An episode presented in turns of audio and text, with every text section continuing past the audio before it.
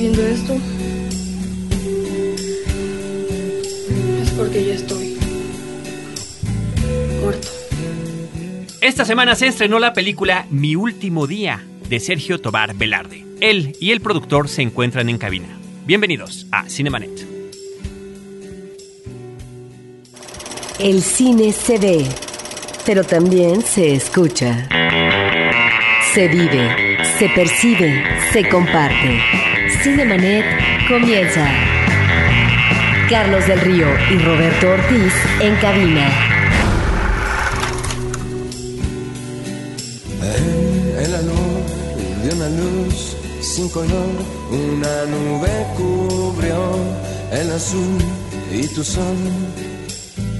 La tormenta creció y aquel mal día perduró. www.frecuenciacero.com.mx es nuestro portal principal, es el sitio donde ustedes pueden encontrar una gran diversidad de programas en el formato de podcast. Este es el de cine, Cinemanet. Soy Carlos del Río, les doy la más cordial bienvenida, les agradezco que estén con nosotros y saludo a Roberto Ortiz. Pues eh, muy a gusto de tener un nuevo programa y sí es cierto, tenemos ya más de 300 capítulos. Por otra parte hay que decir que varios de ellos se relacionan con el cine mexicano y específicamente con las entrevistas que realizamos a directores de cine mexicano, que me parece es una forma también de poder entrar en un terreno que a veces eh, no resulta tan confortable por lo que se refiere al destino a veces ingrato que tienen eh, las eh, óperas primas, las primeras películas de los directores de nuevas generaciones, que desafortunadamente sus proyectos no aterrizan por el mal manejo, bueno, no mal manejo, sino eh, una distribución, una exhibición específicamente de cine mexicano que no es ni mucho menos la más adecuada y afortunada. Y en esta ocasión, en esta ocasión, pues tenemos a otro director de cine mexicano con una ópera prima que esperemos tenga muy buena recepción por parte del público. Y antes de presentar a nuestros invitados, quiero recordar a nuestro público las formas que tienen de contactarnos. www.cinemanet.com.mx es la página oficial donde ustedes pueden escuchar en línea cada uno de nuestros episodios. También lo pueden hacer a través de iTunes poniendo en la palabra de búsqueda Cinemanet o últimamente hemos tenido buena afluencia interesante, muy reciente a través de Facebook, facebook.com diagonal Cinemanet, donde también se está haciendo un foro donde estamos compartiendo noticias, avisándoles cuándo se publican nuestros episodios e invitándolos al programa radiofónico que se transmite los sábados de 10 a 11 de la mañana en Horizonte 107.9 de FM en la Ciudad de México. Se oye también en línea a través de Horizonte en línea del IMER. Y ya, con eso damos por sentadas las bienvenidas, los saludos y ahora sí, le damos la cordial bienvenida aquí a la cabina de Cinemanet a Sergio Tobar Velarde. Él es director, guionista y editor de su película Mi Último Día. Hola, ¿qué tal? Pues muchas gracias por la invitación. Sergio, al contrario, muchísimas gracias por acompañarnos y que lo hagas también con Edgar Barrón, que es el productor de tu filme. Hola, ¿qué tal? Gracias por la invitación. Bueno, pues eh, si quieren, vamos a arrancar. La película ya está exhibiéndose en salas cinematográficas, 10 aquí en la Ciudad de México, 5 en algunas otras partes de nuestra República Mexicana.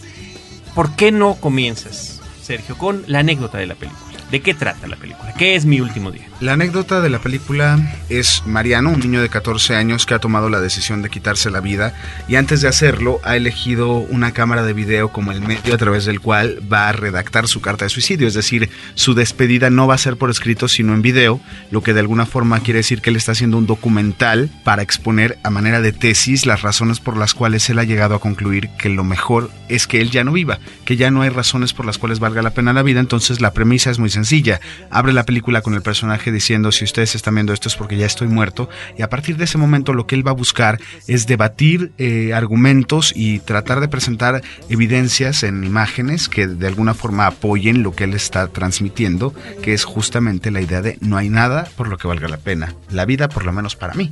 Entonces básicamente es un retrato de este adolescente, un autorretrato hecho con su cámara de video y de alguna forma nos permite entrar a su mundo, nos permite ver lo que él ve, porque es un experimento cinematográfico en el cual nosotros no vemos una película de la manera habitual, es decir, con una cámara emplazada por un director y que no forma parte de la realidad de los personajes. En este caso sí es una cámara que forma parte de la realidad de los personajes y es el personaje principal, Mariano, quien la opera y quien va creando sus imágenes y quien de alguna forma nos involucra. Eso quiere decir que lo que vemos en la película lo hizo el personaje. En la premiere que hiciste recientemente en Cineteca Nacional, donde por cierto emitiste toda una serie de agradecimientos que uno como espectador da la impresión que tienes muchos amigos y que logras cobijar la amistad de manera constante porque ahí estuvieron presentes aplaudiendo y viendo tu película.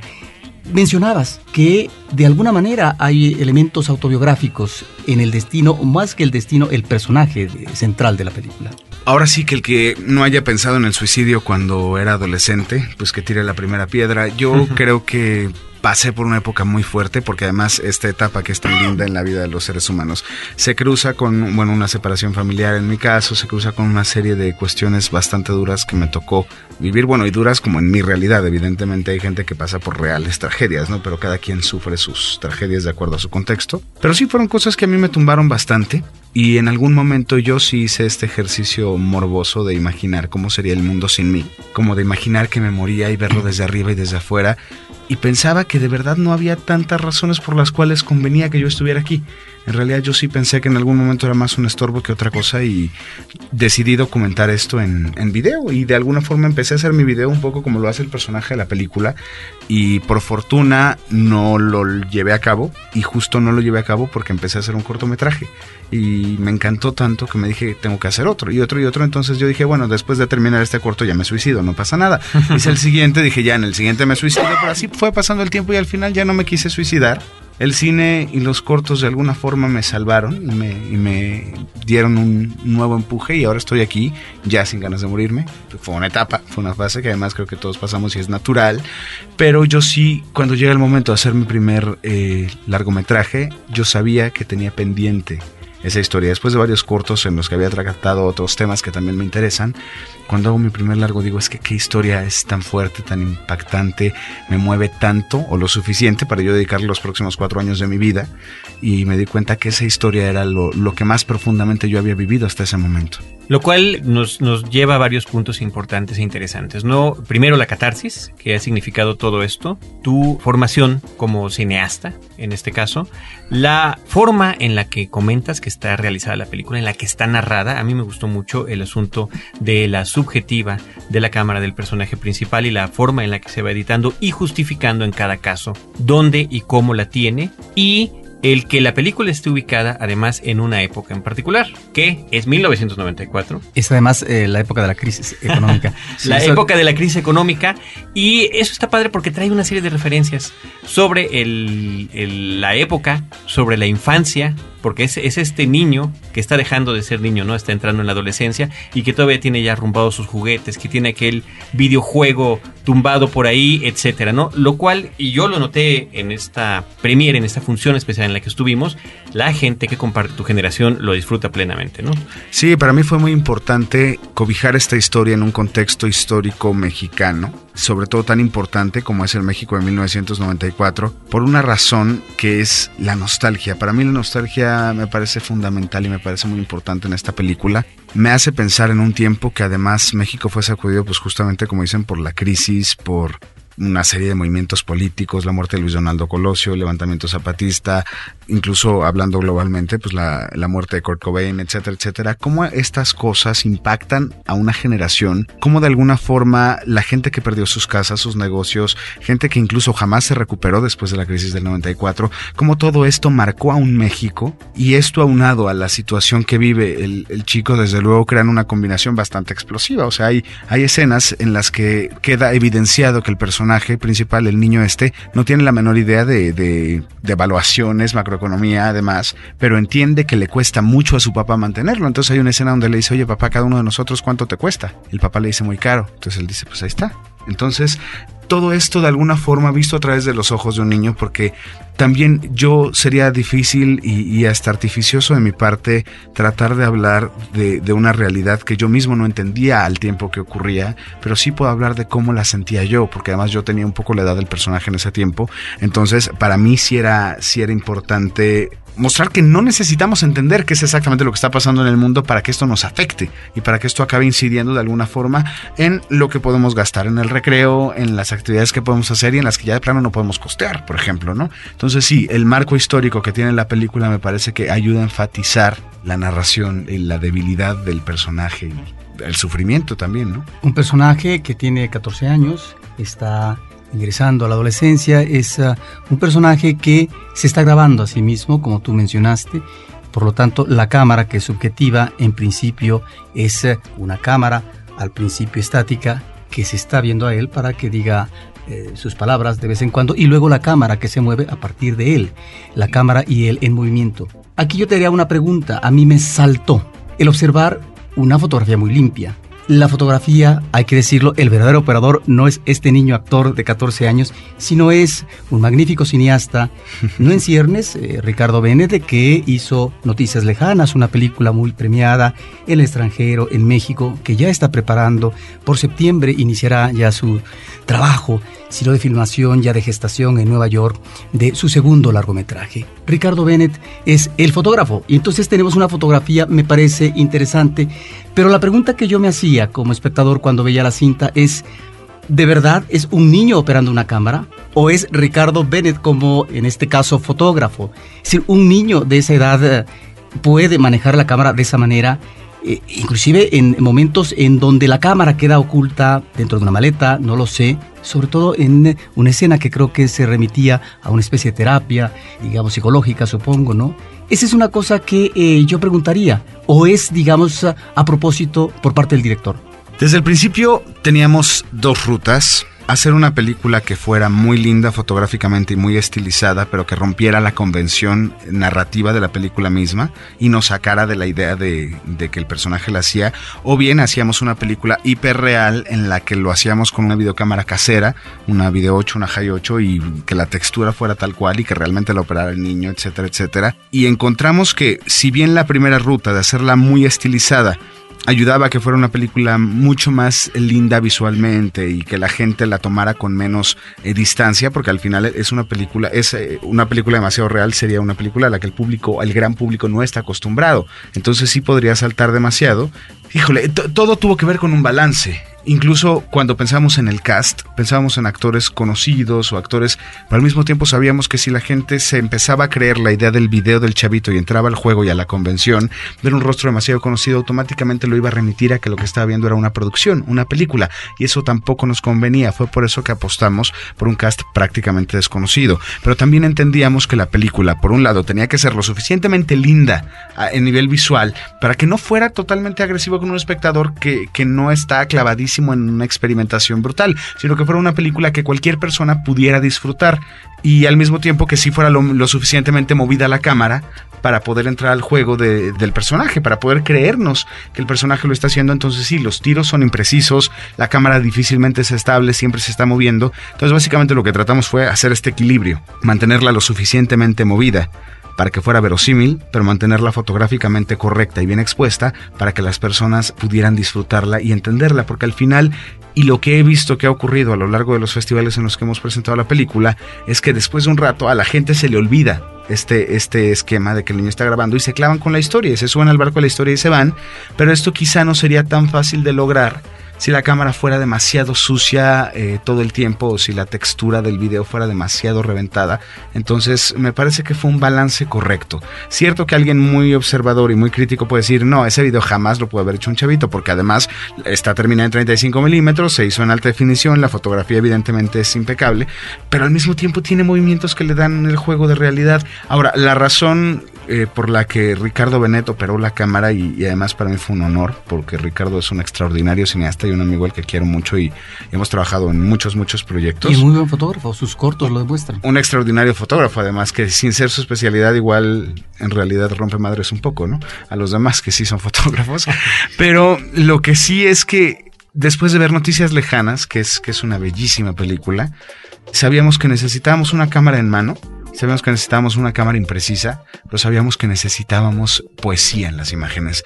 Que aun si se trataba de una imagen tan sencilla como, como unos piecitos subiendo un puente peatonal y grabando una malla ciclónica y de fondo quizá un pendón de Luis Donaldo Colosio, sabíamos que ese movimiento no era igual que lo hiciera cualquiera, que lo hiciera alguien que domina la, poesía en imagen, como es Ricardo. Entonces para mí sí fue un gusto que, él pudiera tomar esta, esta responsabilidad de hacer la película y las imágenes. Y él decía que si la película ganaba alguna vez el premio de actor, él tenía que tener la mitad del mérito, porque al final pues eh, él está actuando a que mueve la cámara como la haría el personaje. Eso es parte de la actuación misma, por supuesto que tiene razón. Edgar Barrón es tu productor, él ha participado ya contigo en prácticamente todos tus proyectos, todos tus cortometrajes anteriores, salvo uno, según nos comentabas antes de que entráramos a esta charla, a esta grabación. Platícanos un poco del proceso de producción de la película. Es una película de corte independiente, es una película que está realizada con apoyo del Estado al que pertenece Sergio, no sé si tú también, Edgar, y bueno, la experiencia de filmar en, en la propia tierra primero. Ok, efectivamente, eh, la película se filmó en 2006 en Nayarit, en la ciudad de Tepic, y bueno, para su realización contamos con el apoyo directo del gobierno del estado de Nayarit. Eh, el proceso de esta película, por ser una película independiente, pues fue, ha sido largo, hablando de que la, la, filmamos desde 2006, pues ya son tres años de eso, de hecho fue en verano. El rodaje, bueno, lo llevamos a cabo en tres semanas, después tuvimos que buscar el financiamiento para, para poder terminar la película, para pues producirla, y en el Inter, bueno, se nos atravesó por ahí una, una invitación para participar en el programa Cine en Construcción que organiza el Festival de San Sebastián en, coordinación con el Festival de Toulouse.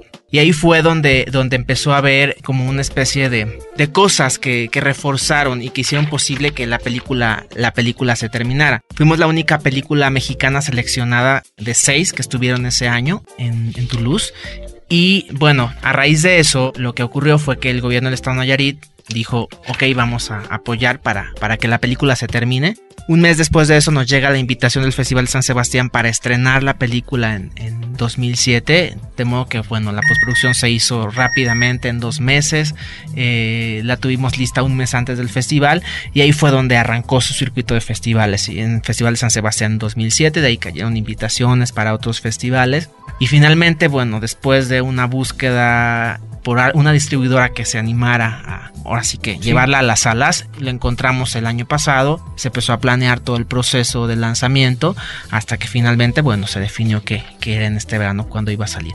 Ha sido un recorrido largo, sí, pero el aprendizaje ha sido muy grande por muchas cosas. Pero sobre todo la experiencia, yo creo que, que lo mejor de esa experiencia ha sido el que todas y cada una de las personas que han colaborado en este proyecto desde el principio se subieron al barco sabiendo que no sabíamos, no teníamos idea de si algún día la íbamos a terminar, por ejemplo, porque íbamos cubriendo las necesidades conforme a cada etapa. Primero conseguir el financiamiento para producirla, después eh, ya filmada, bueno, hay que buscar el financiamiento para, para terminarla. Entonces no sabíamos qué tan largo iba a ser este camino, pero al final yo creo que en la película se refleja mucho el trabajo, el talento y la dedicación que mucha gente le puso, le puso al proyecto, ¿no? Este es un tema en el que coinciden muchos de los cineastas que han platicado con nosotros, el azaroso camino de lograr no solamente realizar la película, sino finalmente exhibirla. Y es por ello que aprovechamos esta oportunidad en la semana en la que se está exhibiendo por primera vez comercialmente el filme, que podamos tener esta charla con los cineastas y poder compartirla con nuestro público. Nosotros vamos a una pausa. Están ustedes escuchando Cinemanet, estamos hablando de la película Mi Último Día, con su director Sergio Tobar Velarde y con Edgar Barrón, productor de la misma. Regresamos.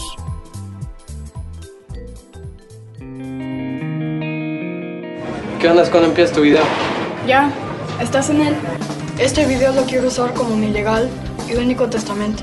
Respétenlo. ¿Quieres unos pilones? No mames. Entonces les dije que me dijeran Raven, que en inglés significa cuervo. Pero no es Crow, como en la película. Ni él. Bueno, ¿neta? Muchos dicen que el mundo se va a acabar en el año 2000. Y es verdad. Abuela, ¿Dios es hombre o es mujer? Cinemanet está de intermedio. Regresamos en un instante. Apaga la luz y escucha. Testigos del Crimen, un podcast de frecuencia cero, porque la realidad puede ser aterradora. www.frecuenciacero.com.mx Ahora, diseñar y hospedar su página web será cosa de niños. En tan solo cinco pasos, hágalo usted mismo sin ser un experto en Internet. Ingrese a suempresa.com y active ahora mismo su plan. Suempresa.com, líder de web hosting en México. La nueva forma de comentar las noticias urbanas con ideas frescas. Sobre Expuesto. Un podcast de frecuencia cero. Lo que todos saben, pero no se atreven a decir. www.frecuenciacero.com.mx Cinemanet. Dame una razón para no suicidarme. Ay, tarado, ¿por qué no te largas y nos dejas en Pues primero investiga cómo. Con un demonio que cámara ya. Al final de este cassette va a quedar un espacio blanco. Por favor, ayúdenme. Y al final pongan la escena de mi muerte para que esté completo. Ya todo está listo. Falta el final. Adiós.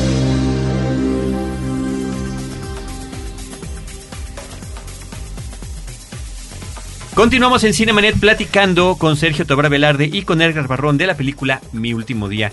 Hemos platicado, Sergio y Edgar, del eh, camino para lograr hacer un filme, de las eh, limitaciones. Tú decías en aquella presentación, casi todo el cine mexicano es independiente, pero este que es independiente, independiente, independiente, Claro, con I eh. mayúscula, sufre más, ¿no? Ahí está nuestro amigo Iván Morales, que por cierto es, es el que nos contactó contigo primero, porque son amigos. Sí. Eh, nuestro amigo en común, que ya terminó su película, ya está terminada y ahora está el proceso de, de encontrar de encontrar la distribución, ¿no? El camino que encuentran muchos filmes eh, mexicanos es primero tienen que irse al extranjero. Primero tienen que a veces encontrar apoyo como lo hicieron ustedes o participar en algunos tipos de festivales para después poder arribar comercialmente. Sí, justamente nuestra película es tan independiente que el cine mexicano independiente la mira con desprecio. O sea, en realidad es, es una peli que sí se hizo, que además nunca supimos qué tanto podía crecer.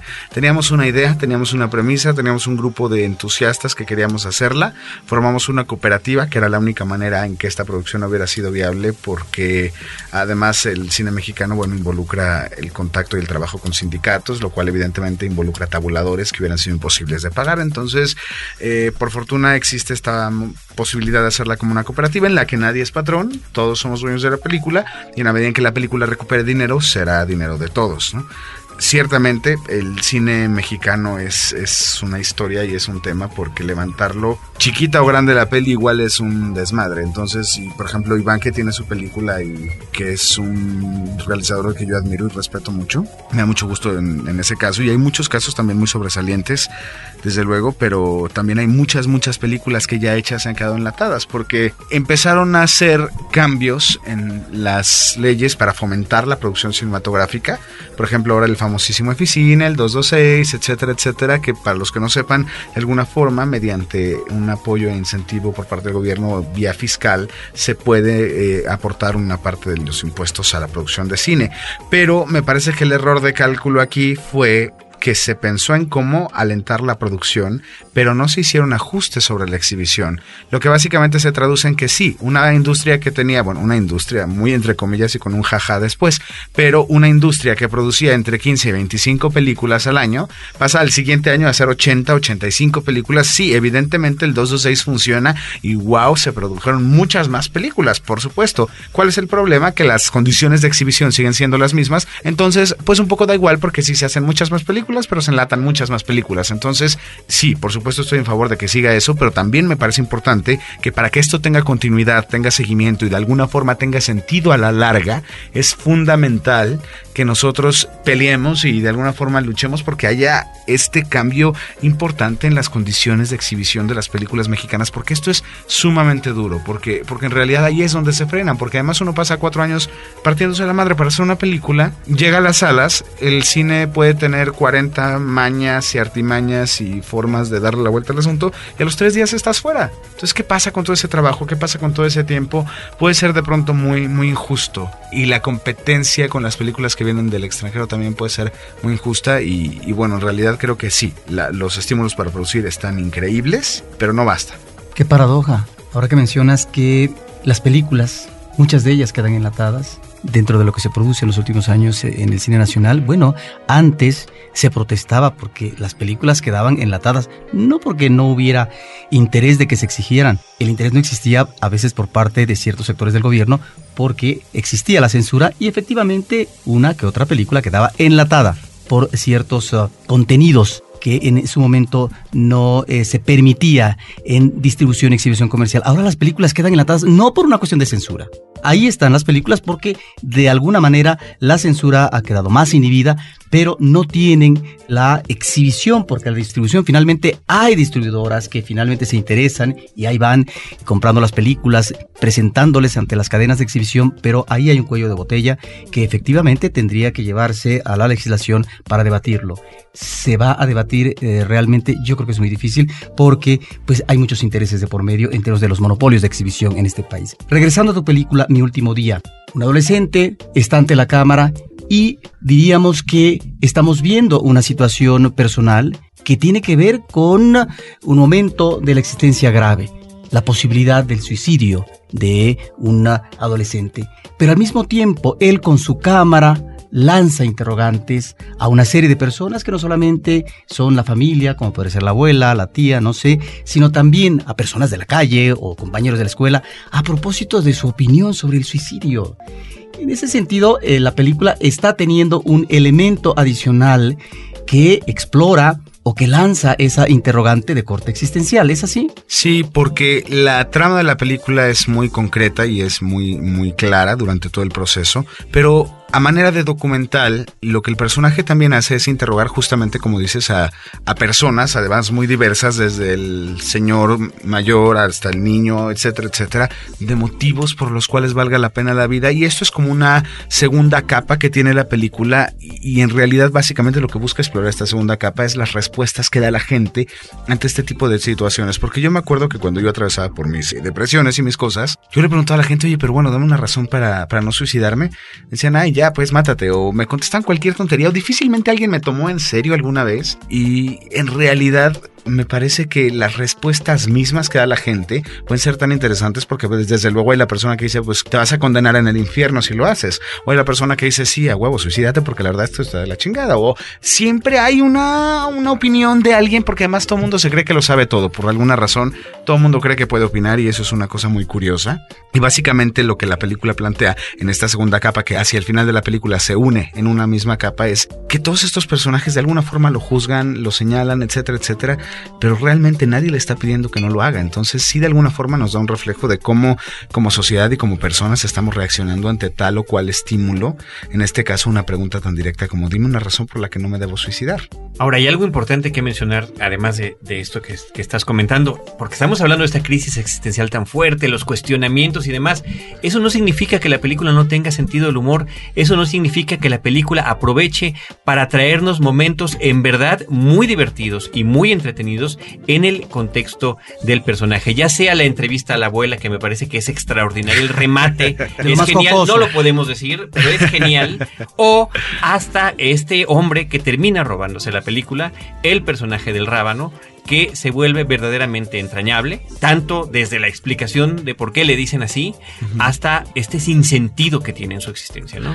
En realidad la relación de, de, Mariano con su amigo Rábano, que en realidad le lleva como 15 años, Mariano tiene 14, Rábano deberá tener 29, 30, se conocieron, eh, según se entiende en la película, cuando Mariano iba a la escuela y el otro, el otro personaje era como el intendente de la escuela, entonces a partir de ahí se crea una relación interesante porque este personaje, curiosamente, es el único que no juzga a Mariano, que lo apoya, que lo escucha, un poco como su amigo psicólogo, pero al mismo tiempo es, es un personaje muy lindo, es, es realmente un personaje del que yo me siento muy orgulloso y, sí creo que es un personaje con muchas texturas y, muy lindo. Y sí creo que justamente en esta buena onda que tiene el personaje es parte del elemento de la película de humor y de, poderla pasar bien y disfrutarla porque es la contraparte de Mariano que todo el tiempo es como muy, muy gris como personaje, muy oscuro, muy melancólico, muy como una persona que ha tomado esta decisión de suicidarse, habla poco, sus gestos son muy neutrales porque él mismo de alguna forma está creando una coraza a su alrededor. Entonces este otro personaje que es como lo más cool, lo más chévere, de alguna forma es esta contraparte y es esta parte que de alguna forma nos dice, mira, pues él ni dice que no, ni sí al suicidio, ni dice que sí, que no en la vida, pero ahí va y la pasa bien y uno se puede reír con él. Y sí hay, hay momentos divertidos y la película a mí me parece que justamente una de, los, de las virtudes que tiene es que no es una, una tragedia de azotarse y golpearse 40 veces contra la pared, es una peli para reflexionar, sí, que nos invita a hacernos preguntas del suicidio ah, cabrón. O, incluso a los papás, nos, estamos poniendo la suficiente atención a nuestros hijos. ¿Qué, qué está pasando? Porque además el, meollo central de la película, digamos, es una culpa. Que ya lo decía Kafka, la culpa puede ser más fuerte que cualquier otra emoción humana porque nos controla y nos domina de una forma brutal. Entonces sí, el personaje trae una culpa muy fuerte y, estos momentos de alguna forma nos dan un aire, nos dan un respiro y creo que creo que es una peli fácil de ver con todo lo árido que puede ser el, tema y al mismo tiempo con todo lo árida que puede ser la forma en que está hecha la película, pero sí creo que es una peli con, lecturas y con personajes lindos y, que puede ser muy disfrutable también, o sea, incluso si no quieren ponerse en humor súper denso, creo que es una peli bastante ligera en ese sentido. El personaje del Rábano, ya que estaban hablando sobre él, de alguna manera, si consideramos eh, la situación dramática que está viviendo el personaje principal, un adolescente, bueno, está por un lado la familia, está esta posibilidad de refugio con un amigo mucho mayor que él, pero es eh, tal vez eso que sucede en la vida en ciertos momentos, en momentos eh, de identificación, en momentos de que la gente trata de encontrar asideros y esos asideros no llegan tan fácilmente porque difícilmente eh, se encuentran en la familia a partir de los conflictos que se viven de manera mayúscula y por lo tanto se tiene que establecer una ruptura o un distanciamiento familiar. Pareciera que el personaje del rábano está funcionando, articula de alguna manera, es el vehículo de cobijo que puede tener el personaje adolescente. A mí me pasó justo cuando yo era, cuando yo era chico, estaba justo en el personaje, que yo tenía dificultad para comunicarme con gente de mi edad y de alguna forma encontraba en personas como súper improbables a las personas con las que me podía comunicar. Digamos, en la escuela yo no tenía amigos, pero cuando la señora de la tiendita que vendía la comida en el recreo, ah, yo me iba y me sentaba y platicaba con ella. Entonces de pronto uno puede amistar con la gente más improbable, pero que al mismo tiempo por su misma distancia puede ser la que mejor nos comprenda, la que mejor nos, nos ayude a entendernos a nosotros mismos. Y en este caso yo quería explorar esto del personaje de sí tener su cobijo, sí tener un amigo, pero no el amigo que cualquiera esperaría. El personaje en ningún momento se le ve con un amigo de su edad. Siempre busca como este personaje que además es un personaje con sus propios conflictos, que también viene de una familia compleja y, que bueno, está involucrado en 40 cosas delicadas, pero que al mismo tiempo siempre tiene una buena cara para Mariano, para el niño. Entonces lo protege, lo cuide mucho. Es un personaje muy entrañable y esta relación que se crea entre ellos dos me parece como una fraternidad bastante, bastante divertida y bastante interesante. Creo que es de las cosas más bellas de la peli. Yo estoy de acuerdo. Eh, Dan ganas de ver la película del Rábano también. Hagamos Dan una, ganas de saber, película de, de saber más sobre él. Edgar, Sergio, eh, ¿quieren eh, platicar, aprovechando que la película está en cartelera, esta es su primera semana de exhibición, platicar en qué cines está? ¿Algún, ¿Algún anuncio que hacer a este respecto, en esta invitación que estamos haciendo al público para que vaya a ver mi último día? Pues sí, me gustaría mucho eh, invitar a la gente, les doy los cines, la pueden ver en Cinépolis Universidad, Cinépolis Llana, Arboledas, Interlomas y Aragón, y también en Cinemex, la pueden ver en World Trade Center, la pueden ver en Mundo E, Casa de Arte, San Mateo y Ticomán por ahora, y bueno, les pedimos que estén al pendiente para que busquen más información de la película y más actualizaciones. el sitio de la película es www.miultimodia.com. Y bueno, hay de paso, y porque igual si a alguien le interesa ver un poco de los trabajos que hemos hecho antes, cortometrajes y demás, eh, les doy mi canal YouTube que es www.youtube.com diagonal Sergio Tobar Velarde, todo pegado, las dos B con V, Sergio Tobar Velarde y ahí pueden ver cortos, videoclips, comerciales. Incluso ahí está el videoclip de la canción de la película que es bastante bueno. La, canción y el video está padre. Es importante que menciones esto por tu trayectoria como cortometrajista y bueno, hay opiniones muy favorables en el sentido crítico de estos cortos como Edén, como La voz de las cigarras, que además parece que tiene o que dibujas un mundo onírico y con mucha imaginación, etcétera, cortos, por cierto, Carlos, que han obtenido premios, reconocimientos y que de eso, de eso tal vez sería interesante que nos dieras un comentario. Sí, yo, como la mayoría de los cineastas, empecé haciendo cortos porque finalmente nos sirve como, como aprendizaje para contar historias que involucran menos compromiso en cuanto a lo económico y a tiempos y demás. Entonces siempre ha sido como un camino y una ruta. Yo he tenido la fortuna y, la suerte de, que los cortos han estado en festivales importantes que han ganado premios y, esto por supuesto me llena de satisfacción. Y yo no soy de esa bandita que luego dice, ay, los premios me dan igual, mi película es mi película. No, a mí sí me dan gusto los premios y sí me enojo cuando no los gano. Pero igual, digamos, de alguna forma es, es, parte de lo que me humaniza, de lo que, de lo que soy. Sí, sí me da coraje cuando no gano los premios, o sí me da coraje cuando me llega un mail de un festival diciendo, ay, nos encantó, pero no lo podemos aceptar. Sí, por supuesto que me pongo a patear paredes, pero de todos modos creo que hemos tenido fortuna en ese, en ese aspecto y hemos tenido cortos como esos que mencionas. Y creo que creo que mucho de lo que yo he retratado en esos cortometrajes han sido, por un lado, mundos, como dices, muy oníricos. En realidad siempre son situaciones muy improbables. Por ejemplo, Eden habla de una niña que tiene una planta creciéndole dentro del cuerpo y que le está matando en un contexto en el que no es entendida esta situación y que hace que todo el mundo esté muy escandalizado y que piensen que es algo del demonio, entonces habla de discriminación. En el gusano hablo de un tipo que afirma que es un gusano atrapado en el cuerpo de un hombre, que nació en un, en un físico que no le corresponde, o el joven telaraña es un, joven excéntrico que, que termina por despreciar todo a su alrededor, incluso el latido de su propio corazón.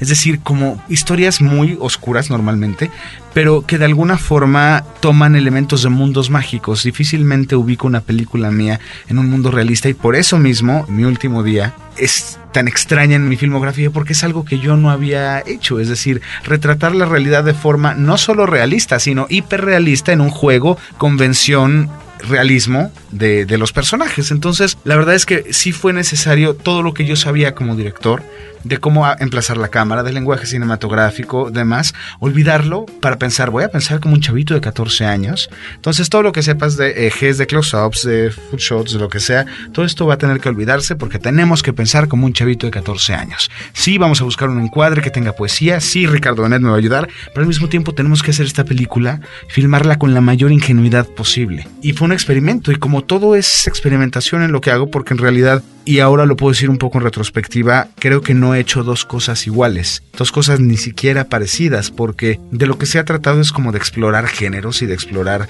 de pronto una épica de huicholes, de pronto una historia intimista, de pronto una cosa fársica y, no temerle a los géneros y empezar a explorar para ver cómo dónde nos vamos encontrando. Creo que justamente esa es una de las cosas que, que me gusta de esta película y de los demás trabajos, que, que no hay dos iguales y esto tiene que ver con que en cuanto yo me empiezo a sentir en una zona de confort, en la que me siento cómodo, en la que siento que, que ya domino un poco, me da terror quedarme ahí y, me muevo algo, me muevo algo. Entonces, en los experimentos, como todo, algunas veces funcionan, algunas veces no. Pero en el caso de la película creo que sí funciona. Bueno, eso lo digo yo como director y ya sé que no suena muy modesto, pero, pero es que me gusta mucho mi película.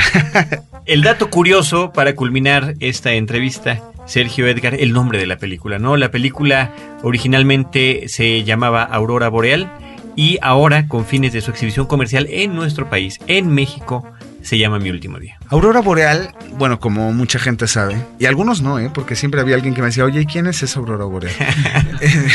¿Qué apellido tan curioso? ¿Qué, apellido tan curioso? ¿De, qué familia es? No, y lo dijo gente de, nivel como institucional y todo, gente que uno no se imaginaría. diría mi mamá, diría mi mamá, ¿es de buena familia? Exactamente, sí, esa, yo esos boreales no los conozco, ¿de dónde son? Oiga.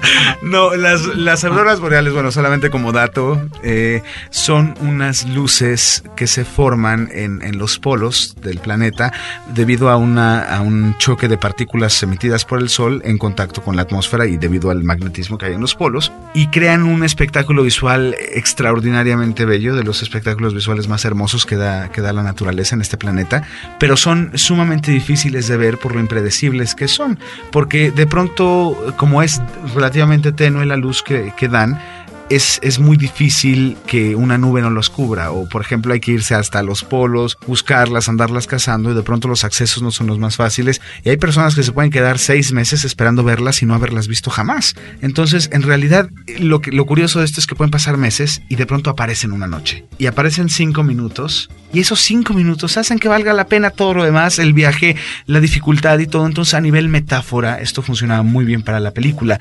Puedes pasar mucho tiempo en la nieve, en la, en la densidad de, de los problemas y tal, pero de pronto puede haber una luz ahí, esa luz quizá equilibra y compensa todo lo demás. En ese sentido me parece muy interesante, sin mencionar que también eh, muchas culturas desde tiempos ancestrales han tratado de encontrar eh, la explicación de las auroras y sobre todo atribuirlas a cuestiones espirituales. Entonces, por ejemplo, las metáforas y los mitos que hay alrededor de las, de las auroras, que además eran como contados por, por los viejos navegantes, por la gente de mar que pasaba y los veía y que decían, ¿qué será esto? Bueno, hay, y, un, y yo me metí y me clavé durísimo a investigarlo. Hay culturas que opinan que esas estelas que se forman con luces eh, de colores son las almas de los muertos subiendo hacia el cielo. También hay, hay las que opinan, hay una que me parece muy curiosa, que, que están jugando, que son las almas de los muertos, efectivamente, jugando fútbol, pero en lugar de pelota usan el cráneo de una morsa. También hay quien dice que es un alma con una vela guiando a las demás almas. Y la más eh, interesante de las que yo encontré y que es además la que encaja perfectamente con nuestra historia, es que son las almas de los bebés que nacieron muertos, que fueron sacrificados o que vivieron con discapacidad. Entonces, esto además tiene otra implicación que es cuando las auroras se muestran, se, se, son visibles, hay personas que afirman que hay un chillido y que pueden escucharlo al mismo tiempo que las ven, lo que quiere decir que las auroras hacen un ruido. En realidad, los científicos ya han explicado que para que ese ruido fuera posible de escuchar, tardarían varios minutos para llegar al sonido. Entonces no es eso, pero sí hay quien afirma que cuando se ven se escuchan.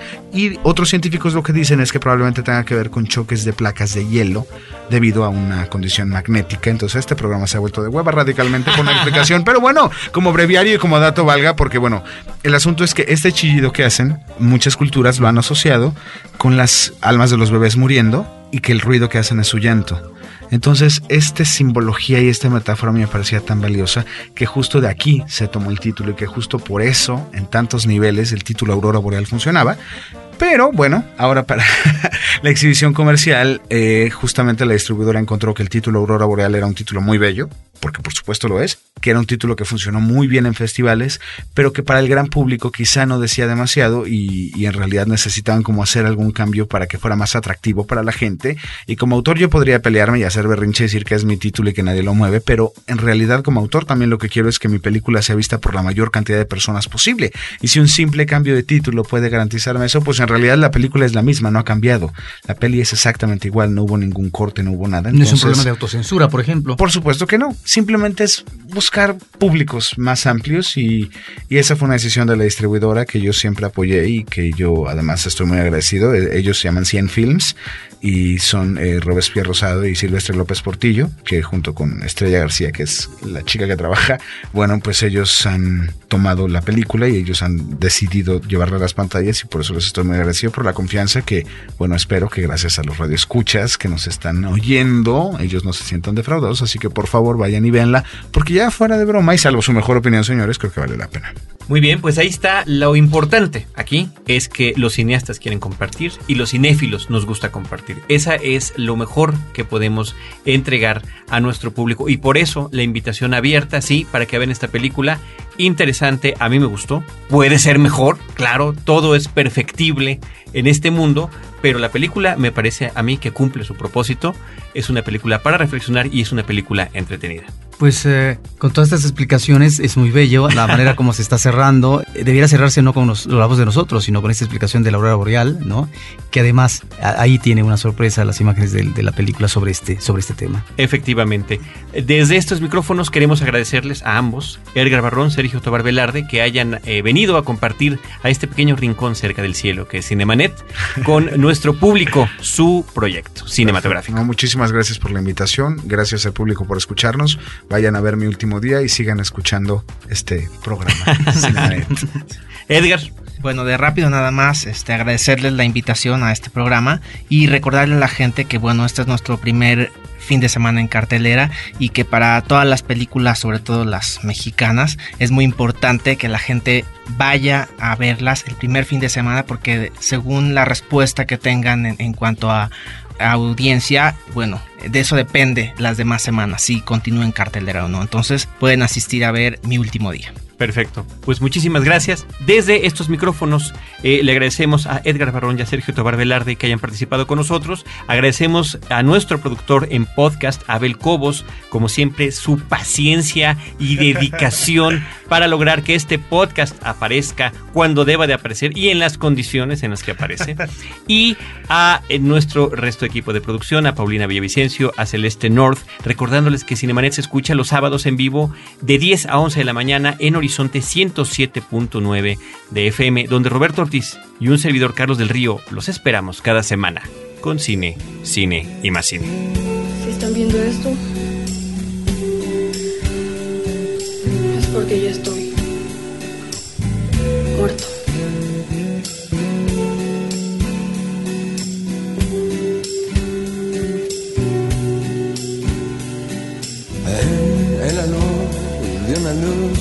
Sin color, una nube cubrió el azul y tu sol. La tormenta creció y aquel mal día perduró. La noche te consumió y tu esperanza congeló.